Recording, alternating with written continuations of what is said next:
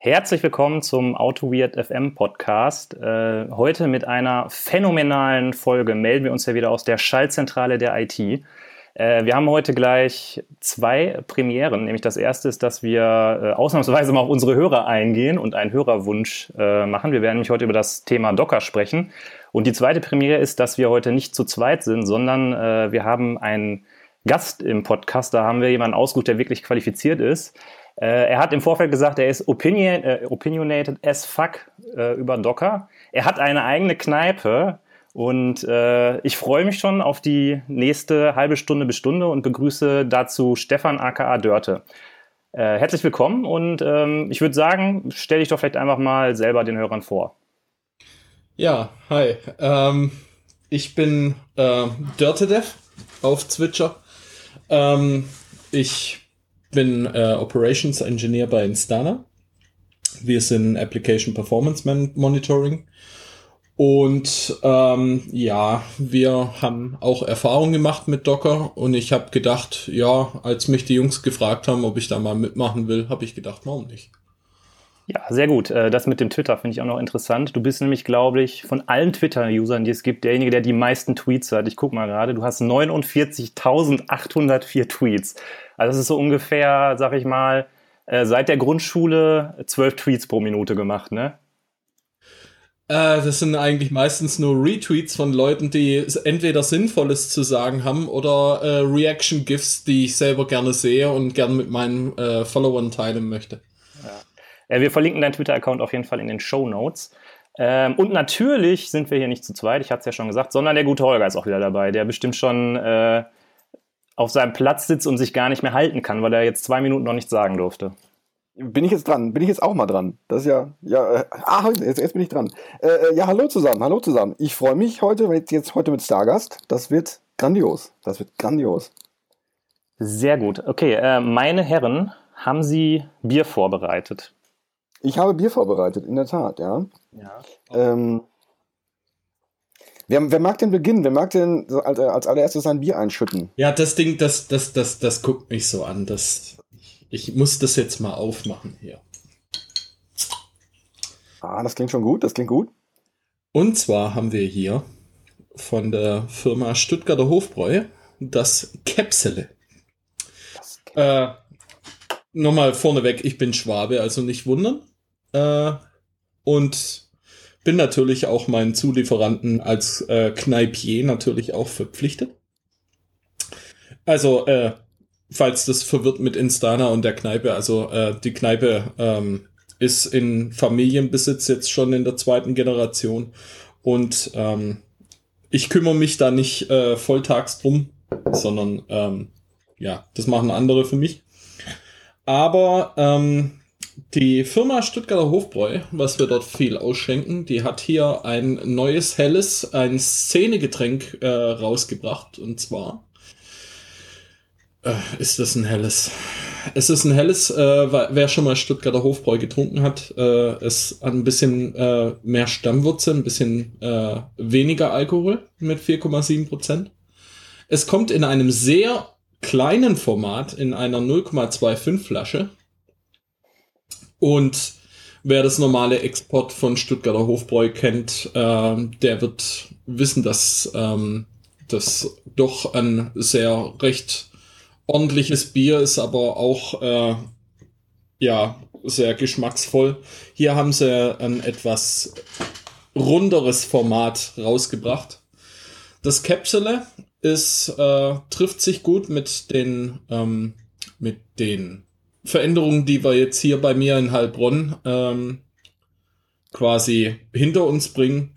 Wir werden jetzt quasi frisch zur Studentenstadt. Und für diese kleinen Szenebiere äh, bekommen wir jetzt so richtig den Markt. Und ähm, da fügt sich das gut ein. Ich äh, werde das mal hier zu mir führen. Genau, dann sag doch mal, wie es schmeckt. Wo warst du nochmal gleich angestellt? Bei welcher Firma? Ich hab das gerade, also ich bin gerade verwirrt. Bist du, bei, bist, du, bist, bist, du ein, bist du ein Brauereivertreter oder sowas? Nein. Ähm, du kannst dir, wenn du eine Kneipe aufmachst, quasi aussuchen, ob du einen Brauereivertrag haben willst. Das ist eine ziemlich beschissene Idee, weil ähm, du unterschreibst quasi auf dem Zettel, welche Biere du verkaufen darfst. Dafür kriegst du von der Brauerei dann das Interieur gestellt. Ah, ähm, okay.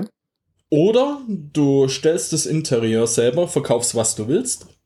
Die meisten machen das so, ähm, die nehmen dann eine Brauereigruppe, die ein paar 20, 50 äh, Sorten Bier in ihrem, ähm, in ihrem Brauereigruppenschirm äh, andere Brauereien mit vertritt. Und ähm, das, deren Bier kauft man dann über einen Händler ein und äh, kriegt dann quasi am Ende vom Jahr eine Rückvergütung für die Hektoliter, die man äh, verkauft hat. Und äh, da gehört natürlich bei uns Stuttgarter Hofbräu dazu. Mm, sehr cool. Also so, jetzt Bonn ist 50 Kilometer über Stuttgart, wer es nicht weiß. Ähm, es ist quasi noch, ich sag mal immer so, Schwaben hat zwei Ghettos, Pforzheim und Heilbronn. Durch die Studenten wird daran jetzt vielleicht was ändern, vielleicht nicht. Unheimlich viel äh, neue Szenebiere, die da bei uns gerade jetzt vermarktet werden, so unter anderem auch ein ähm, Captain Morgan Mutineer ist quasi deren Abklatsch von Desperados für 4 Euro teurer die Flasche, aber keinen nennenswerten Unterschied auf dem Kasten. Aber dieses Käpsele, das hat sich bei mir jetzt schon so ein Stück ins Herzchen äh, einen ordentlichen Platz eingebürgert. Ins Herz auch, geprickelt. Ja, es hat sich bei mir eingeprickelt, richtig. Ja gut, da hast du ja schon mal einen vorgelegt. Ähm, Holger, was hast du zu bieten? Ich habe heute auch, äh, nennen wir es mal Szenebier, äh, von Rixen. Äh, äh, das äh, Bier namens Pin-Up. Das ist ein Weizen. Ich habe gelesen, es ist ein hopfengestopftes Weizenbier. Äh, habe, ja, was, was ist Hopfen gestopft? Also ich, ich müsste das, müsste das nochmal noch mal nachlesen. Also die, die, die fügen wohl Hopfen im Brauprozess irgendwie später nochmal dazu, damit das, weiß ich nicht, fruchtiger, anders wird. Und da bin ich mal gespannt. Das war diese, diese, diese Lieferung die ich zu Weihnachten gekriegt habe. Ich habe so ein, so ein, so ein, so ein, so ein Craft Beer Abo zu Weihnachten gekriegt. Und das will ich jetzt mal probieren. Ja, wie? Ich mach's mal auf. Dann äh, werde ich mal in der Zeit hier mein Bier aufmachen. Äh, wer mir bei Twitter folgt, der ähm, hat vielleicht mitbekommen, dass der gute Holger sich gedacht hat, mein Gott, was der Benedikt da immer anschleppt, das ist ja nicht auszuhalten. Da müssen wir mal was tun. Äh, und deshalb hat er mir ein Craftbier auf den Schreibtisch gestellt. Ich weiß nicht, was meine Kollegen jetzt über mich denken, die bei mir in der Nähe sitzen, wenn da morgens um acht schon die Flasche Bier auf dem Tisch steht. Jedenfalls habe ich bekommen ein Braukunstkeller Amara, äh, Ama, Amasi. Ein ähm, starkes India Pale Ale. Und was ich schön finde an dieser Flasche, ich mache das mal gerade auf, ich habe extra ein Glas geholt, weil der Holger ja immer sagt, Bier trinkt man aus dem Glas. Also ich bin ja jetzt wirklich perfekt vorbereitet. Ich bin begeistert, ich bin begeistert. Die Farbe ist. Wirklich, ich habe hier auch so ein Weizenglas am Start. Ich muss das, ich muss das gerade mal fotografieren. Ja, die Farbe ist äh, relativ dunkler. Heller als ein Alt, würde ich sagen, aber dann doch deutlich dunkler als so ein Pilz. Ähm, schön ist an der Flasche, dass da drauf steht, wonach es schmeckt. Das finde ich ja immer gut. Äh, herbe Orange, Mango, Zitrus. Mhm. Ich bin gespannt, was du dazu sagst. Die Farbe ist rot und hier steht noch Bittereinheiten, circa 66 IBU. Ja, das ist schon, ist schon ein bisschen was. IBU wurde was, ja auch vor kurzem. Eine Maßeinheit? Ja, ja, das wurde vor kurzem in das äh, SI-System der Einheiten aufgenommen. Die Echt Einheit für, für, für Bitterheit. Ja, ja. Nein. Äh, und ich, jetzt werde ich gleich mal meinen ersten Schluck Craftsbier trinken. Ich bin gespannt.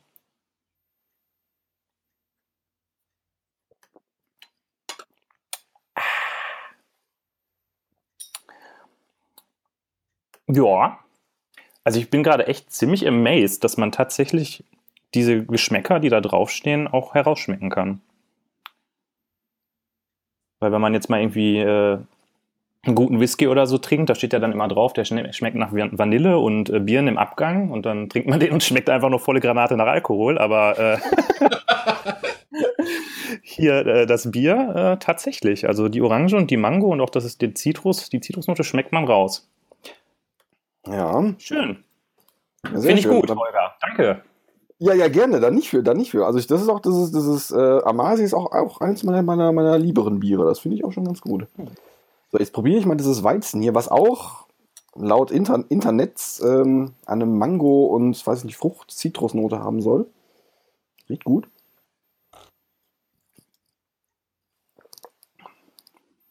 Ja. Ja, das ist lecker.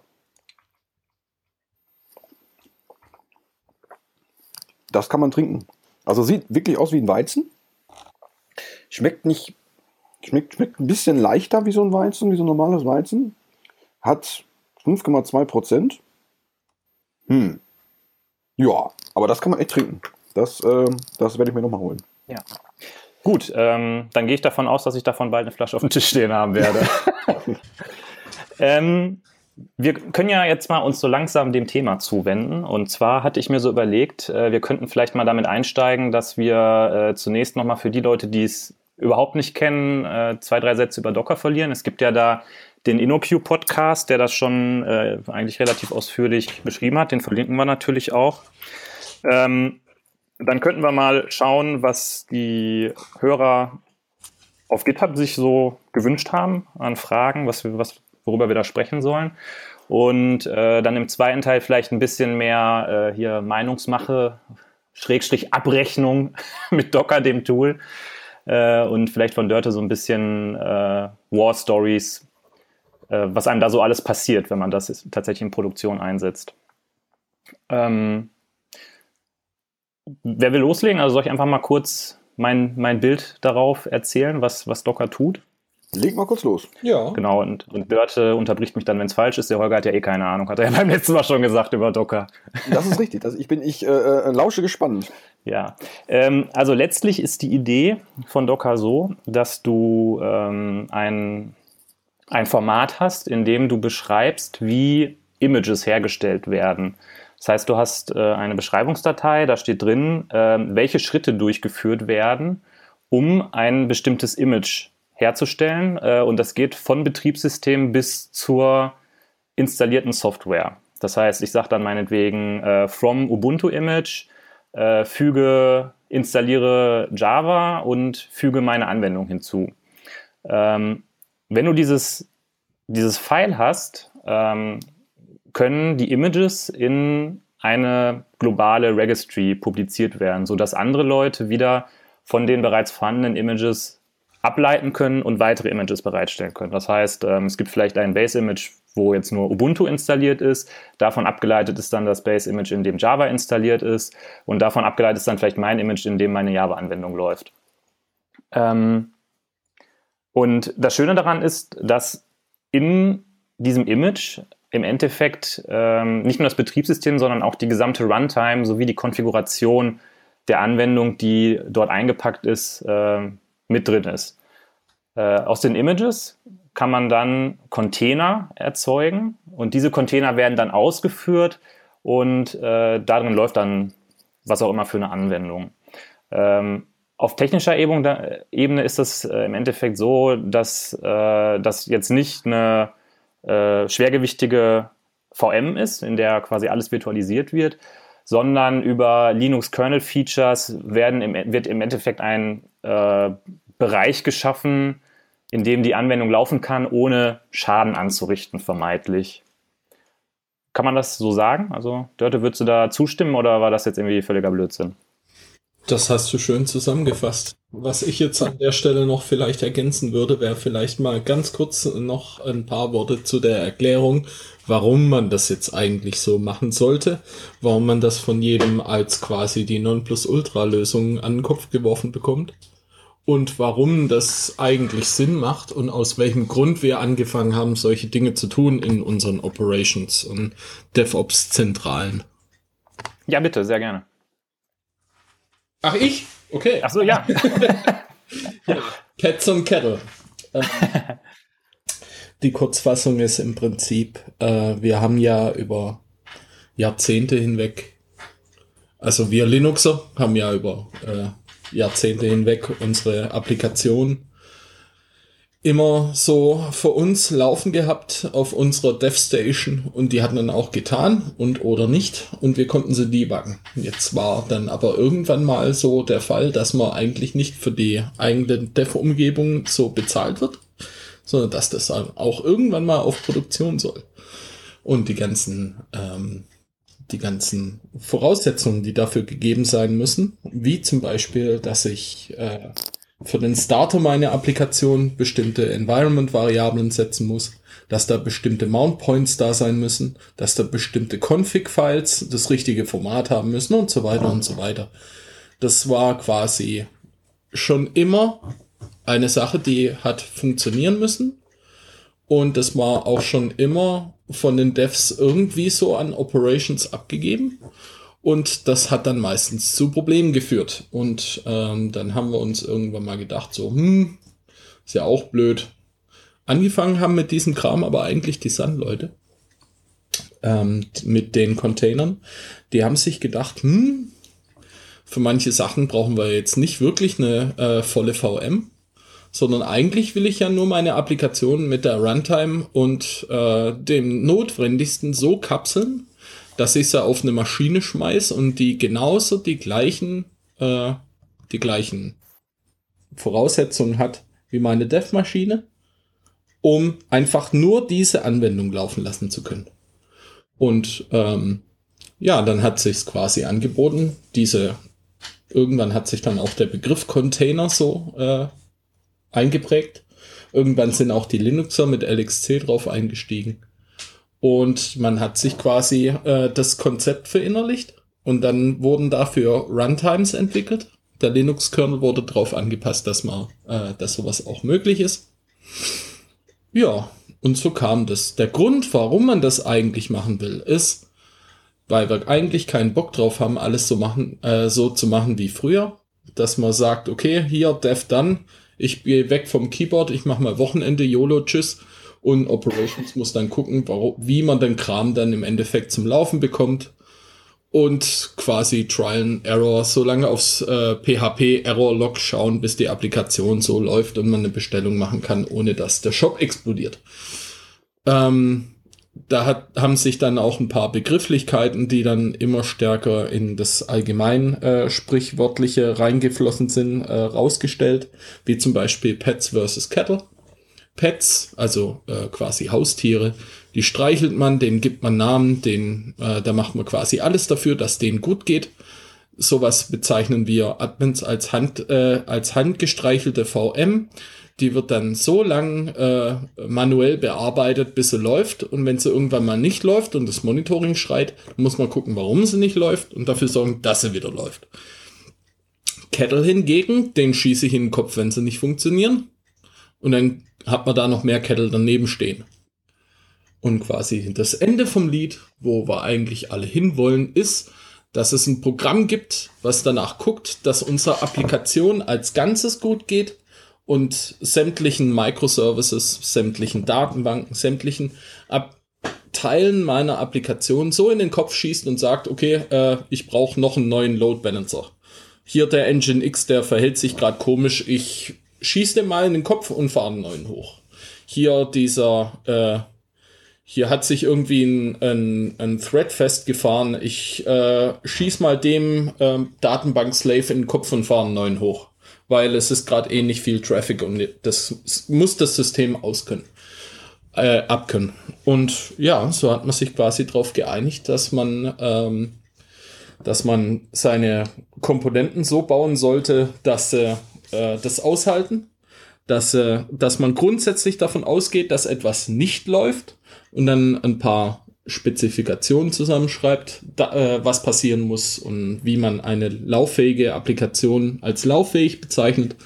Und ja, das ist der Grund, warum wir das eigentlich angefangen haben, so zu tun. Ähm, was, was, was für mich jetzt noch da reinspielt, ist, ähm, mit Docker habe ich ja auch jetzt ein Versprechen oder es ist ein Bestandteil von, von ja, so einer Art Deployment Pipeline. Also ich kann, du hast ja gerade schon von, von, von dieser Brücke zwischen äh, Devs und Ops gesprochen. Ähm, mit Docker habe ich ja zumindest das Versprechen, dass ich als, dass ich, dass ich die Software, die auf meinem Development-PC läuft, relativ schnell in Richtung Produktion bringen kann. wenn ich jetzt äh, klassisch stage und irgendwelche, irgendwelche, irgendwelche Zips von, von A nach B äh, stage, dauert das ja meist ziemlich lange. Ich muss relativ viel testen und das Versprechen mit Docker ist jetzt, so wie ich das verstehe, dass ich jetzt letztendlich meinen Container, mein Image nehmen kann und das ähm, relativ fix auf eine, auf eine Produktionsumgebung bekomme. Habe ich, hab ich das richtig verstanden? Oder? Ja, es, ähm, wenn man die komplette, äh, wenn man die komplette Umgebung als solches erfasst und äh, das alles mal so ganz nüchtern anschaut, dann muss man sagen, das gab es alles früher auch schon.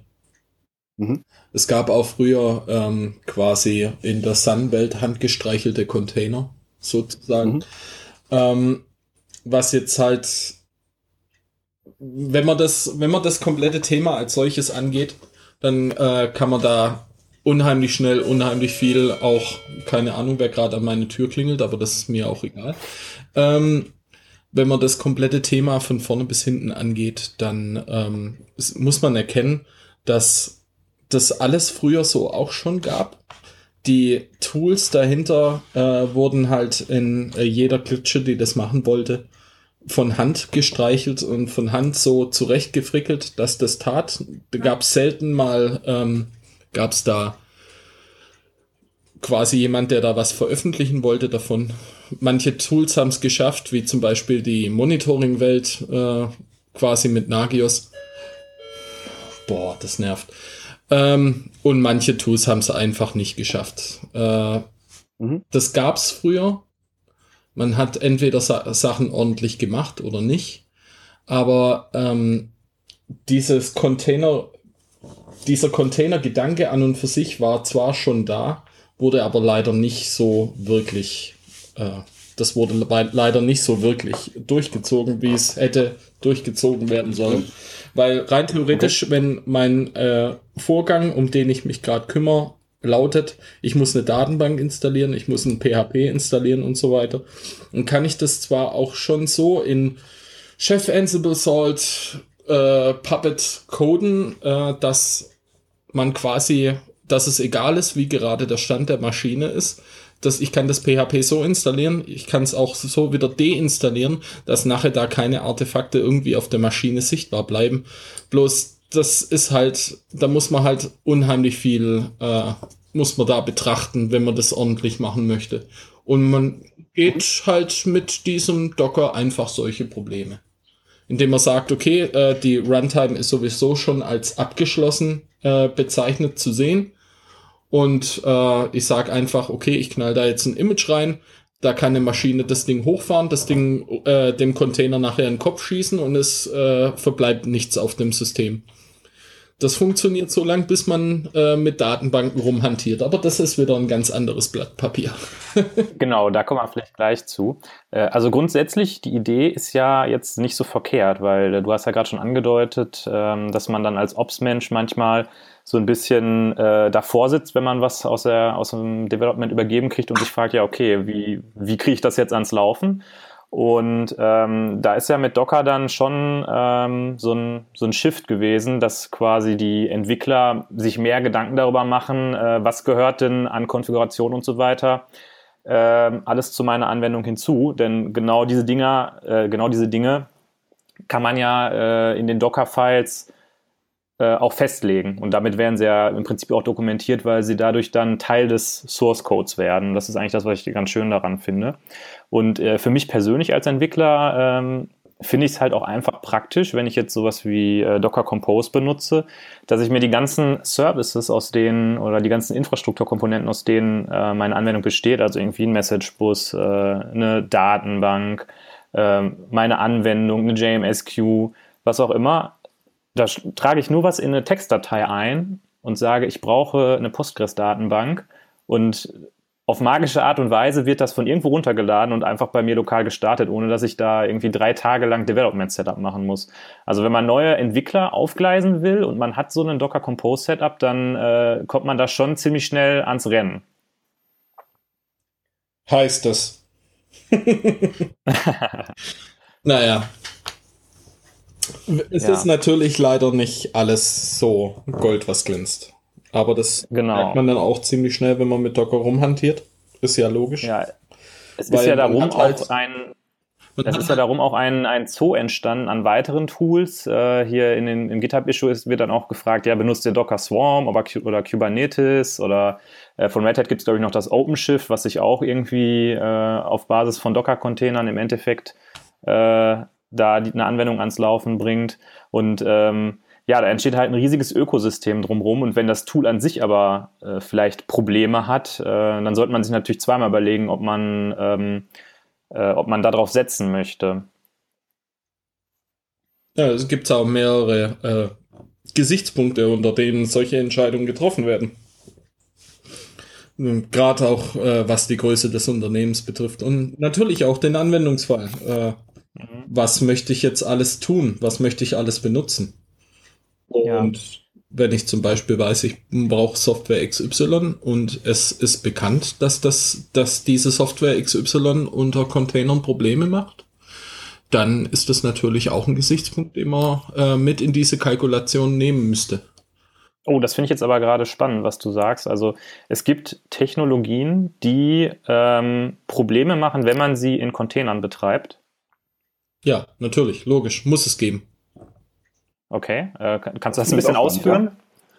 Naja, ähm, es gibt Arten und Weisen, wie man die äh, größten Boliden von Datenbanken in Docker-Containern äh, zum Laufen bringt. Ähm, es gibt da auch teilweise Forks, es gibt da Herangehensweisen, wie man das machen muss. Aber die meisten äh, Datenbanken sind mittlerweile doch schon zu weit und haben gesagt, okay, wir bringen unsere eigenen Container offiziell raus dann ist einfach weniger Frickel im Netz. Und auf diesem Docker Hub äh, gibt es deswegen ein offizielles äh, MySQL-Repo, dass nicht jeder sein, äh, sein MySQL im Container so zurecht prügelt und nachher gibt's 50 offene Tickets, nur weil wieder jemand irgendwie zu blöd war, X oder Y zu tun. Also ähm, das, es gibt Software, die macht da Probleme. Aber es macht so ziemlich alles, äh, alles an Softwareprobleme in Container. Das liegt aber nicht am Container selbst. Es liegt teilweise am Container selbst, es liegt an, teilweise an der Runtime. Und äh, wenn man einfach mal Admins fragt, die das schon eine Weile machen und da einfach äh, aus dem Beruf heraus schon etwas genauer das Thema unter die Lupe nehmen mussten, dann äh, er, erkennt man auch schon ziemlich bald ganz große Probleme, die auch teilweise einfach aus dem von Urzeiten mit übernommen wurden. Wie zum Beispiel eines der ganz großen Probleme ist zum Beispiel, äh, was jetzt auch alle zum Beispiel auf System D rumflamen. Oh, System D ist so behindert, das macht jetzt auch noch X oder Y. Und oh, das ist ja so schlimm, weil die haben jetzt auch noch jenes oder welches Command geschluckt. Äh, System D an und für sich ist eigentlich ziemlich geil. Bloß ähm, eines der eines der Probleme ist zum Beispiel, was wir seit Jahrzehnten nicht loswerden, ist, dass Distros in Software rumfrickeln und ein Admin, der vorher mit Debian gearbeitet hat und jetzt zu SUSE kommt, und beides jetzt in den aktuellen Versionen System D einsetzt, äh, dann aber trotzdem wieder ganz anders an Probleme herangehen muss und das halt wieder von vorne lernen muss. Und okay. Das, aber das wäre ja was, was man tendenziell jetzt mit Docker eventuell dann weniger hätte, oder? Weil Quatsch. einfach alles ist. weil, okay. weil, natürlich äh, fummeln auch die Distros an Docker rum und da kommt man halt ziemlich schnell in Probleme. Und äh, ich bin jetzt bei Instana zum Beispiel einer, der äh, baut ziemlich viel an dem On-Premise-Kram rum. Das heißt, äh, man kriegt unsere Software als SaaS-Produkt, also äh, quasi von uns gehostet auf AWS. Oder man kriegt das als Bündel, äh, so quasi, dass man das in seinem eigenen Cluster, der eigentlich nicht mit der Außenwelt sprechen, sprechen darf, weil Enterprise, ähm, quasi selber zum Laufen bringen kann. Und wir haben das per Docker Compose gemacht und wo man zum Beispiel äh, gleich richtig heftig äh, auf ein, äh, aber so nicht äh, reagiert bekommt, äh, ist natürlich bei großen Firmen. Ähm, das eine Thema ist Compliance, die jetzt zum Beispiel sagen, okay, äh, die Software, die wurde nicht äh, von jener oder welcher Firma so geauditet, dass wir die laufen lassen dürfen. Und dann muss man halt so eine Kompromiss finden, wie man sein On-Premise-Kram dort überhaupt verkauft bekommt. Und der andere Grund ist natürlich, ähm, wenn Firmen sagen, ja, äh, wir installieren mal dieses Docker auf einer unserer Maschinen, aber wir sagen euch nicht, dass die Kernel-Config von uns so zurecht gestreichelt wurde, dass sie äh, den Security Audit überlebt hat, aber deswegen Docker nicht vernünftig auf den Maschinen läuft. Das äh, gibt unheimlich viele äh, solche Anwendungsfälle, äh, solche Problemfälle, wo es dann doch im Endeffekt manche äh, so dahingehend äh, quasi den Vorschlag macht, doch wieder Hand zu streicheln. Ähm, eine Zwischenfrage zu diesem ersten Problem mit dem Security Audit. Das heißt, äh, es könnte also sein, dass die, ich sag mal, ähm, Postgres von mir aus haben sie grundsätzlich freigegeben, als das ist sichere Software und die darf laufen, aber weil dann in dem Docker-Image äh, erstmal irgendwelche Einstellungen gemacht werden und zusätzlich noch Docker dazu kommt, was ja diese, den Container dann ausführt, äh, sagt dann die Security-Abteilung, nee, das dürfen wir jetzt aber nicht. Obwohl das, was eigentlich drin ist, schon erlaubt wäre. Ist, ist das das, was du meinst? Nee, äh, ich meine es direkt von der anderen Seite. Ich meine zum Beispiel, wenn direkt, ähm, wenn du deine Software äh, einem anderen Kunden on-premise verkaufen willst, und quasi dafür Geld nehmen willst, dass er deine Software bei sich so einsetzt, wie er das für richtig hält und er hat irgendwie zahlt dafür die Zeit oder so, wo er das nutzt, Hast du das Problem, dass teilweise äh, eine Postgres unter einem Debian sich zum Beispiel ganz anders verhält wie eine Software unter einem, äh, wie eine Postgres unter einem Ubuntu oder eine Postgres in einem äh, in dem Release so und so unter der und der Distro ganz andere Parameter braucht, um ans Laufen zu kommen, wie da oder hier oder so oder überhaupt. Und ähm, das ist natürlich eines der Probleme, die man mit Docker umgehen kann. Allerdings trifft sie einen dann hinten wieder. Die trifft einen bei der Runtime selber dann. Das heißt, wenn ich weiß, okay, äh, meine Software läuft auf Docker und ich bringe den Kunden dazu, Docker zu installieren, dann weiß ich trotzdem nicht, was hintenrum das von Linux ist. Ich weiß zum Beispiel nicht, ob, ähm, ob ich einfach so diesen äh, User anlegen kann, unter den, der in allen meinen Configs hardgecodet ist weil zum Beispiel der, äh, der äh, Server-Admin dort ein, äh, von Red Hat ein Enterprise-Produkt nutzt und da das über eine Web-Oberfläche anklicken kann. Ich weiß zum Beispiel nicht, ob ich äh, Verzeichnisse anlegen kann. Ich weiß nicht, ob ich da, wo ich gerade meine Daten hinschreibe, ob das, äh, ob die Partition in zwei Stunden überhaupt noch da ist. Ähm, und das sind halt solche Dinge. Ich ich kann mit Docker sagen, okay, äh, mir ist es egal, ich brauche nur irgendein Verzeichnis, wo ich meine Daten hinschreiben kann, dann weiß ich aber hintenrum auch nicht, was ist das für ein Dateisystem. Ich habe jetzt hier 20 Entwickler sitzen, die benutzen alle ein MacBook. Die benutzen einfach das Standarddateisystem von äh, was Docker versucht zu verwenden, das AUFS, was äh, oder war es bis vor kurzem ein deprecated File System mittlerweile, also schon seit Ewigkeiten deprecated. Ähm, habe dann halt das Problem, dass ich alles mit diesem einen Dateisystem äh, hintenrum äh, getestet habe, aber auf einmal kommt der Kunde und sagt, ja, wir sind aber modern, wir benutzen ZFS und auf einmal sitzen deine Entwickler da, äh, ja, hm, okay, lass uns das mal ausprobieren. Auf einmal äh, merken sie, dass die Datenbank beim Schreiben der Daten auf einmal ganz andere Last verursacht. Und das sind halt solche Dinge. Man kommt da nicht drum rum. Man wird da auch so schnell nicht drum rumkommen. Ähm, ich finde nur einige der Versprechen ein bisschen vordergründig. Okay. Und das ist halt das, wenn man Docker als die Allgemeinlösung für alle Probleme verkauft bekommt, muss man halt darauf achten, ähm, was ist vorne rum der Fall und was ist hinten rum der Fall. Und was ist meine Aufgabe zu supporten. Als Entwickler, als Opsler und als Kunde. Mhm. Das, das, das finde ich gerade ganz spannend.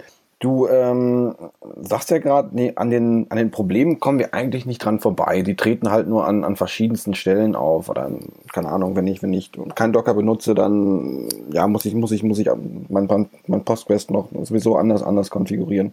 Hältst du denn generell den, den, den Weg jetzt über, über Container zu gehen für einen richtigen Weg?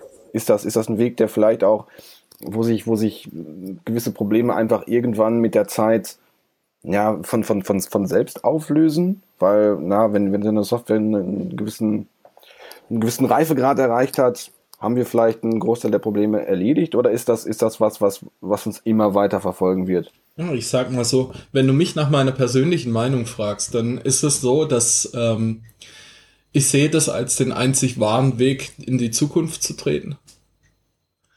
Allerdings okay. sind einige Versprechen noch nicht eingehalten. Und vor allem auch bei Docker. Docker ist ganz schlimm, weil ähm, es fehlen einfach grundsätzliche Dinge.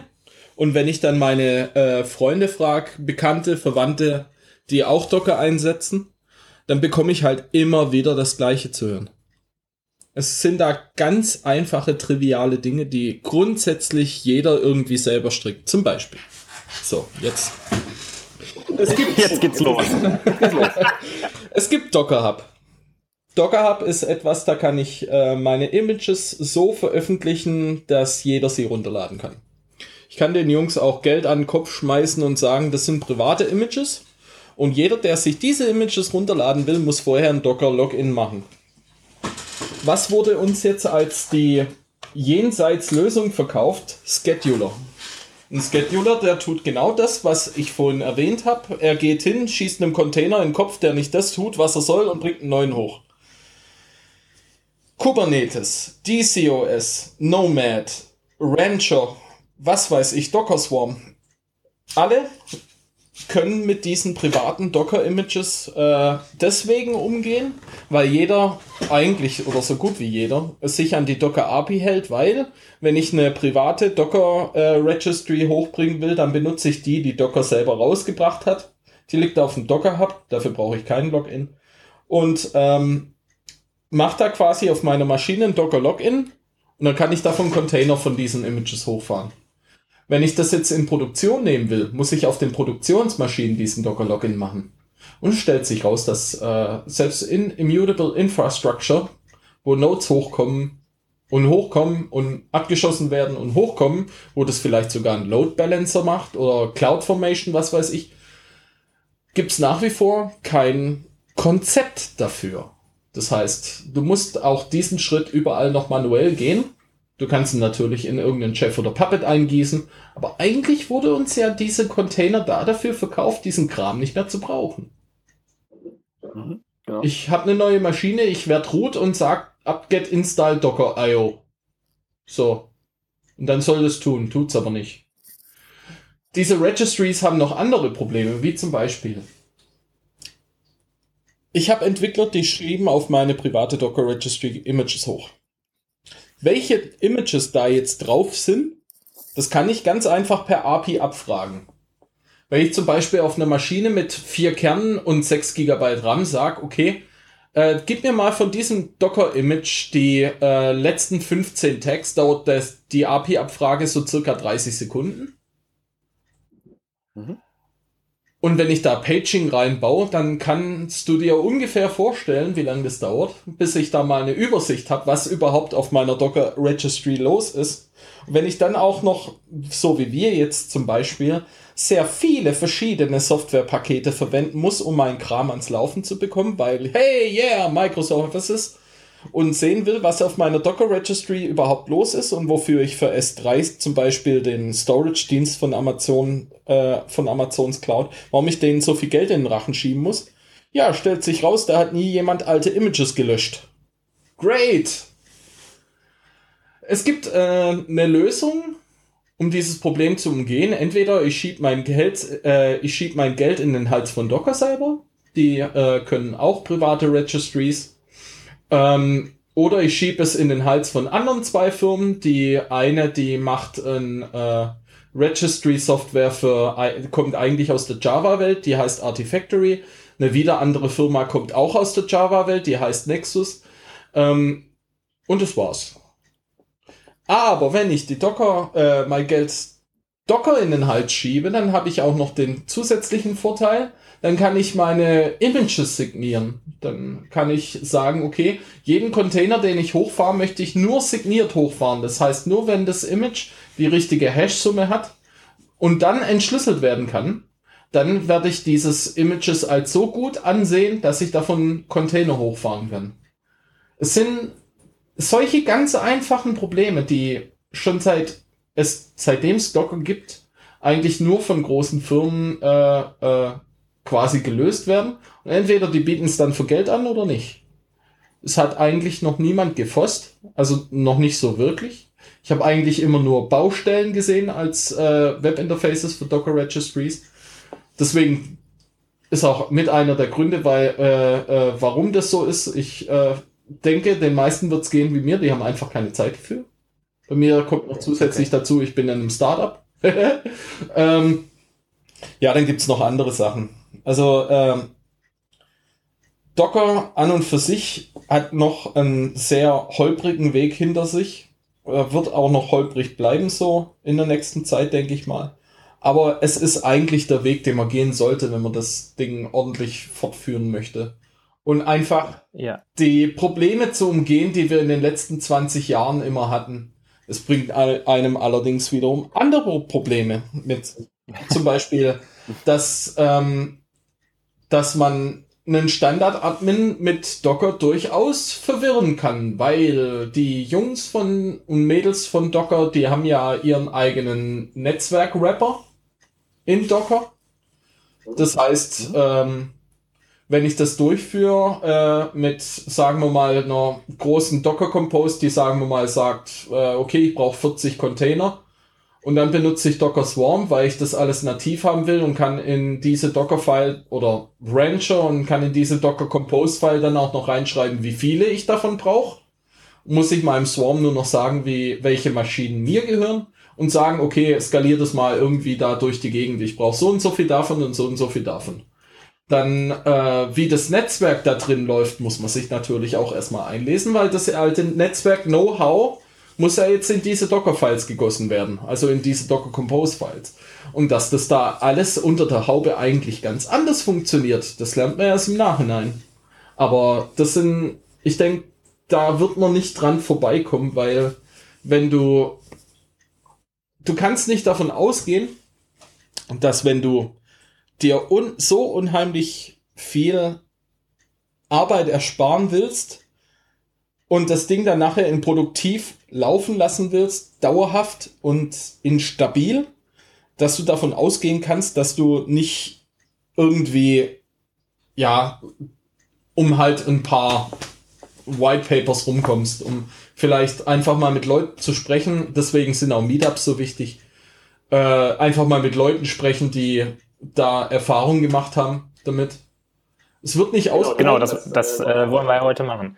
Ähm, ich habe jetzt mal, also wir haben ja jetzt so das, das Problem oder Docker aus verschiedenen Richtungen äh, beackert. Wir haben irgendwie gehört, dass das schwierig ist, wenn man im Enterprise Docker einsetzen muss oder vielleicht seine eigene Software on-premise aufsetzen, äh, äh, aufsetzen möchte mit Docker.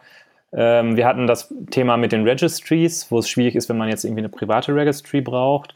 Äh, wir haben gerade über Netzwerke gesprochen. Ähm, was ich auch häufig höre, äh, ist, dass äh, in der Vergangenheit die API ständig gebrochen wurde von Docker. Ähm, seid ihr da auch eingelaufen in diese Falle, dass irgendwie von einer Version auf die anderen auf einmal alles kaputt war, weil die API sich geändert hat? Sagen wir es mal so, wir sind ein Monitoring-Tool. Das heißt, wir sehen auf unserer Applikation, welche verschiedenen Versionen von Docker überhaupt unsere Kunden einsetzen. Und wir sind in der unglücklichen Position, das nicht beeinflussen zu können. Das heißt, äh, ich, ich sag einer Firma, pff, keine Ahnung, irgendeinem deutschen Großkunden, okay, äh, du kannst unsere Software einsetzen, aber nur wenn du jetzt Docker in der Version 1.12 schieß mich tot verwendest. Der lacht mich aus und tritt mir mit, tritt mir den Arsch durch die Tür. Das äh, läuft so nicht. Ähm, allerdings äh, bin ich in der Operations, das heißt, ich kümmere mich um unsere On-Prem-Kunden. Da müsstest du jetzt unsere Entwickler fragen, aber ich sag dir eins, unser äh, Firmen-Slack raucht regelmäßig. Also, äh, genau wegen diesem Problem. Da, da gibt's unheimlich viel, äh, was auch in meiner Versionen wo eigentlich sowas nicht passieren sollte, einfach mal grundsätzlich anders funktioniert oder die äh, Rückgabewerte einfach total anders aussehen. Und das ist halt der Punkt, wo ich denke, Docker braucht einfach mal ein bisschen Konkurrenz, um, in, äh, um einfach da reifer zu werden. Finde ich, ist meine persönliche Meinung. Weil ich weiß nicht, wie das sonst weitergehen soll. Weil im Prinzip sind das, äh, jeder, der die Docker API ansprechen möchte, möchte irgendwas irgendwie mit Docker interagieren.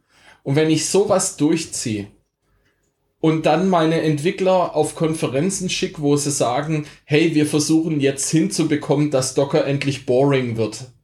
Ähm, kurz, damit das Verständnis überall da ist. Äh, wenn eine Technologiefirma sagt, sie will boring werden, dann möchte sie erreichen, dass ihre Technologie so langweilig wird, äh, dass sie jeder eigentlich schon mal irgendwie angefasst hat, jeder irgendwie so weiß, wie sie funktioniert und jeder weiß, damit umzugehen. Allerdings braucht eine Technologie unheimlich lange, bis sie boring ist. Jenkins ist boring. Wenn ich einen Jenkins MongoDB hab, ist boring. Weiß, hat denn jeder Entwickler hat schon mal einen Jenkins gesehen. Und wenn nicht, dann kommt er, ist, ist er noch neu in dem Thema drin und kommt aus der Cloud-Welt. Ähm, und muss übrigens noch ziemlich jung sein, weil ich kannte ja, ich glaube locker zehn Jahre keine Alternative für Jenkins. Ähm, ich denke, es muss da noch unheimlich viel mehr im Hintergrund passieren, damit das so, äh, damit das so dauerhaft funktionieren wird und sie endlich so langweilig werden können, wie sie behaupten zu sein. Aber das ist so mit jeder Software, deswegen darf man da nicht allzu weit greifen, weil jede Software muss erstmal gut abgehangen sein, damit sie langweilig werden kann. Und das ist zwar noch Startup, ich weiß nicht, ob man das noch als Startup bezeichnen kann, aber es, ja, okay, es muss alles disruptive sein und äh, hier beweg dich schnell und alles, aber es, ich finde, da ist noch unheimlich viel Reifearbeit zu tun. Und seitdem sie okay. gekauft wurden, ich weiß nicht, ob das jetzt so unbedingt besser wird. Also ich denke, da ähm, fehlt einfach noch Konkurrenz. Ja, das heißt, ähm, Holger, hast du, hast du noch irgendwas Bestimmtes? Sonst, äh, ich finde, das ist jetzt so langsam, kommen wir so ein bisschen so zum Fazit oder zum, zum Schluss. Äh. Ja, ich hätte noch ein, ein, zwei Sachen hätte ich noch. Ähm, ähm, du hast gerade davon gesprochen, dass ähm, ja, wenn ich, wenn ich Docker einsetze, gut, dann muss ich, dann muss ich äh, äh, mich auf, auf Meetups rumtreiben, muss äh, äh, irgendwo Informationen zusammensammeln. So, so im Enterprise-Umfeld, so wie, so wie ich das kenne, ähm, wenn man mit den, mit den großen, großen bekannten Firmen, der blauen und der roten vielleicht zusammenarbeitet, ähm, hat man ja auf das Versprechen oder die, die entsprechenden Personen, die, die äh, naja, entsprechende Verträge unterzeichnen, Supportverträge, haben ja dieses versprechen, dass mit dem Support alles gelöst ist. Also wenn ich jetzt eine, wenn ich jetzt ein Oracle einsetzen möchte, boah, gehe ich nicht davon aus, dass ich mich auf einem Meetup rumtreiben muss, dass das, dass das Ding halt funktioniert. Ähm, vielleicht ist das da auch noch ein bisschen, vielleicht muss, muss, muss Docker mehr noch in die Köpfe der, der Entscheider halt rein. Vielleicht ist, ist dieser Support-Gedanke da auch noch, noch, noch nicht so da. Wie siehst du das? Wie sehe ich das? Es gibt sehr große Software, die mittlerweile langweilig ist, wo du ein Bug-Ticket einstellst und da passiert erstmal zehn Jahre gar nichts. Mhm.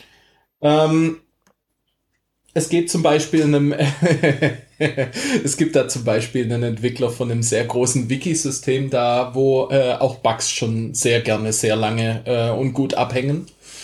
Ähm, wenn du jemand bei Oracle kennst und einen Bug in Java findest und der sehr schnell, sehr hoch äh, skaliert werden kann, wo auch sehr große Firmen, die denen unheimlich viel Geld geben, sagen, okay, wir haben den Bug auch, dann kannst du eine Firma, so eine Firma natürlich motivieren, so einen Bug zu fixen.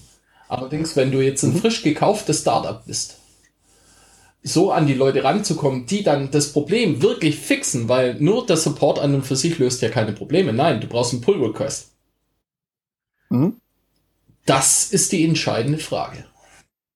Und wenn du in so einer Position bist, dann Hut ab, du hast es richtig gemacht in deiner Jobwahl. Aber ähm, es ist natürlich, ähm, du musst natürlich an einem Punkt sein, sowas auch tun zu können.